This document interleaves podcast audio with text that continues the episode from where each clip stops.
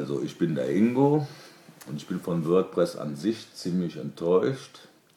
Ich habe mir da am Montag eine Struktur gemacht, habe heute mehrere Siebens ausprobieren müssen und kein Sieben kann das darstellen, was ich mir eigentlich gedacht habe. Dann weiß ich nicht, warum ich erst eine Struktur mache und dann mich an den Rechner setze und wenn, wenn ich kein Sieben finde, was das eigentlich umsetzen kann.